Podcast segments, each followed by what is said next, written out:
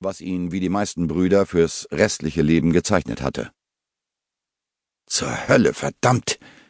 zischte Walter und bekreuzigte sich hastig, während er sich in eine schmuddelige Mönchskutte gehüllt von seiner provisorischen Bettstatt erhob. Woher weißt du das alles? Von der Verhaftung habe ich gestern Morgen durch einen Hospitaliter in Mariculter erfahren, erklärte Totty beunruhigt. Er sagte mir auch, dass man Brian zum Verhör nach Edinburgh bringen wollte. Ich bin die ganze Nacht von Aberdeenshire aus durchgeritten, fügte er mit gehetzter Stimme hinzu. Auf dem Weg hierher habe ich Roger, Michael, Ralph und Peter Bescheid gegeben. Außerdem habe ich ihnen aufgetragen, Edmund und William zu informieren, damit wir auch genug Männer sind, um Brian notfalls mit Waffengewalt aus dem Kerker befreien zu können, wobei ich mir nicht vorstellen kann, dass wir es ohne die Unterstützung des Kreuzes schaffen werden. Die anderen Brüder hatten sich zur gleichen Zeit in St. Andrews und Dumfries aufgehalten, was Totty, wie auch Sir Walters Aufenthalt in dessen abgeschotteter Einsiedlerklause, einem verschlüsselten Plan entnehmen konnte, der einmal im Monat an ständig wechselnden Orten in einer Generalversammlung der Bruderschaft festgelegt wurde. Mehr durch Zufall hatte er von einem Bruder der Hospitaliter erfahren, dass Bruder Brian of Lockton am vergangenen Dienstag von Schergen der Heiligen Inquisition unter dem Verdacht der Ketzerei und schwarzen Magie abgeholt worden war. Brian of Lockton, ein irischer Templer, war vor drei Jahren nach seiner Entlassung aus der Gefangenschaft unter dem Zwang der Inquisition den Ordensrittern von St. John in Mariculter beigetreten, die das dortige Ordenshaus nach der Auflösung des Templerordens übernehmen durften.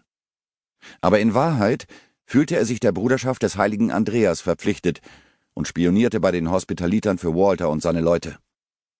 Es hieß, fuhr Totti wutschnaubend fort, der Engländer würde Brian mit Zustimmung des schottischen Königs die Folterinstrumente zeigen. Dass es nicht beim Zeigen geblieben ist, habe ich am frühen Nachmittag über einen weiteren Mittelsmann direkt aus Holyrood Abbey erfahren.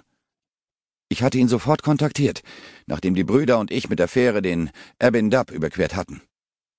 Da stimmt was nicht, raunte Sir Walter und fuhr sich mit seinen rauen Händen übers Gesicht. Er hat sich seit dem Prozess, in dem er von der Ketzerei freigesprochen wurde, nichts zu Schulden kommen lassen, und bei unseren Treffen haben wir stets darauf geachtet, nicht zusammen gesehen zu werden. Es muss einen Grund haben, warum man ausgerechnet ihn ausgesucht hat. Mit grimmigem Blick und in dem sicheren Wissen darum, dass die Sache bis zum Himmel stank, schlüpfte er mitsamt seinen Filzsocken in die abgetragenen Sandalen. Natürlich stimmt da was nicht, belehrte ihn Totti aufgebracht. Es sei denn, du findest es richtig, dass soeben einer von unseren Leuten, wohlgemerkt ohne Prozess, auf der Streckbank gemeuchelt wird. Das meine ich nicht. Widerstrebend schüttelte Sir Walter sein graues, langhaariges Haupt, das ihn zusammen mit dem weißen Bart, der ihm bis auf die Brust reichte, wie einen Druiden des alten Glaubens aussehen ließ. Ein englischer Inquisitor macht mit dem schottischen König gemeinsame Sache? Er hob eine buschige Braue und warf Totti einen scharfen Blick zu. Sehr merkwürdig, findest du nicht? murmelte er und stand auf, um nach seinem Wanderstab zu suchen. Bist du sicher, dass der Hinweis der Wahrheit entspricht?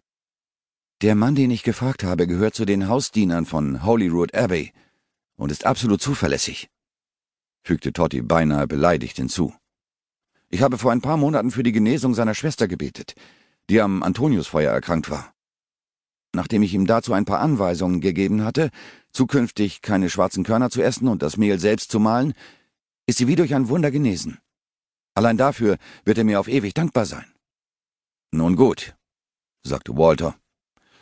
Wenn es so ist, wird es wohl richtig sein. Wo sind die anderen?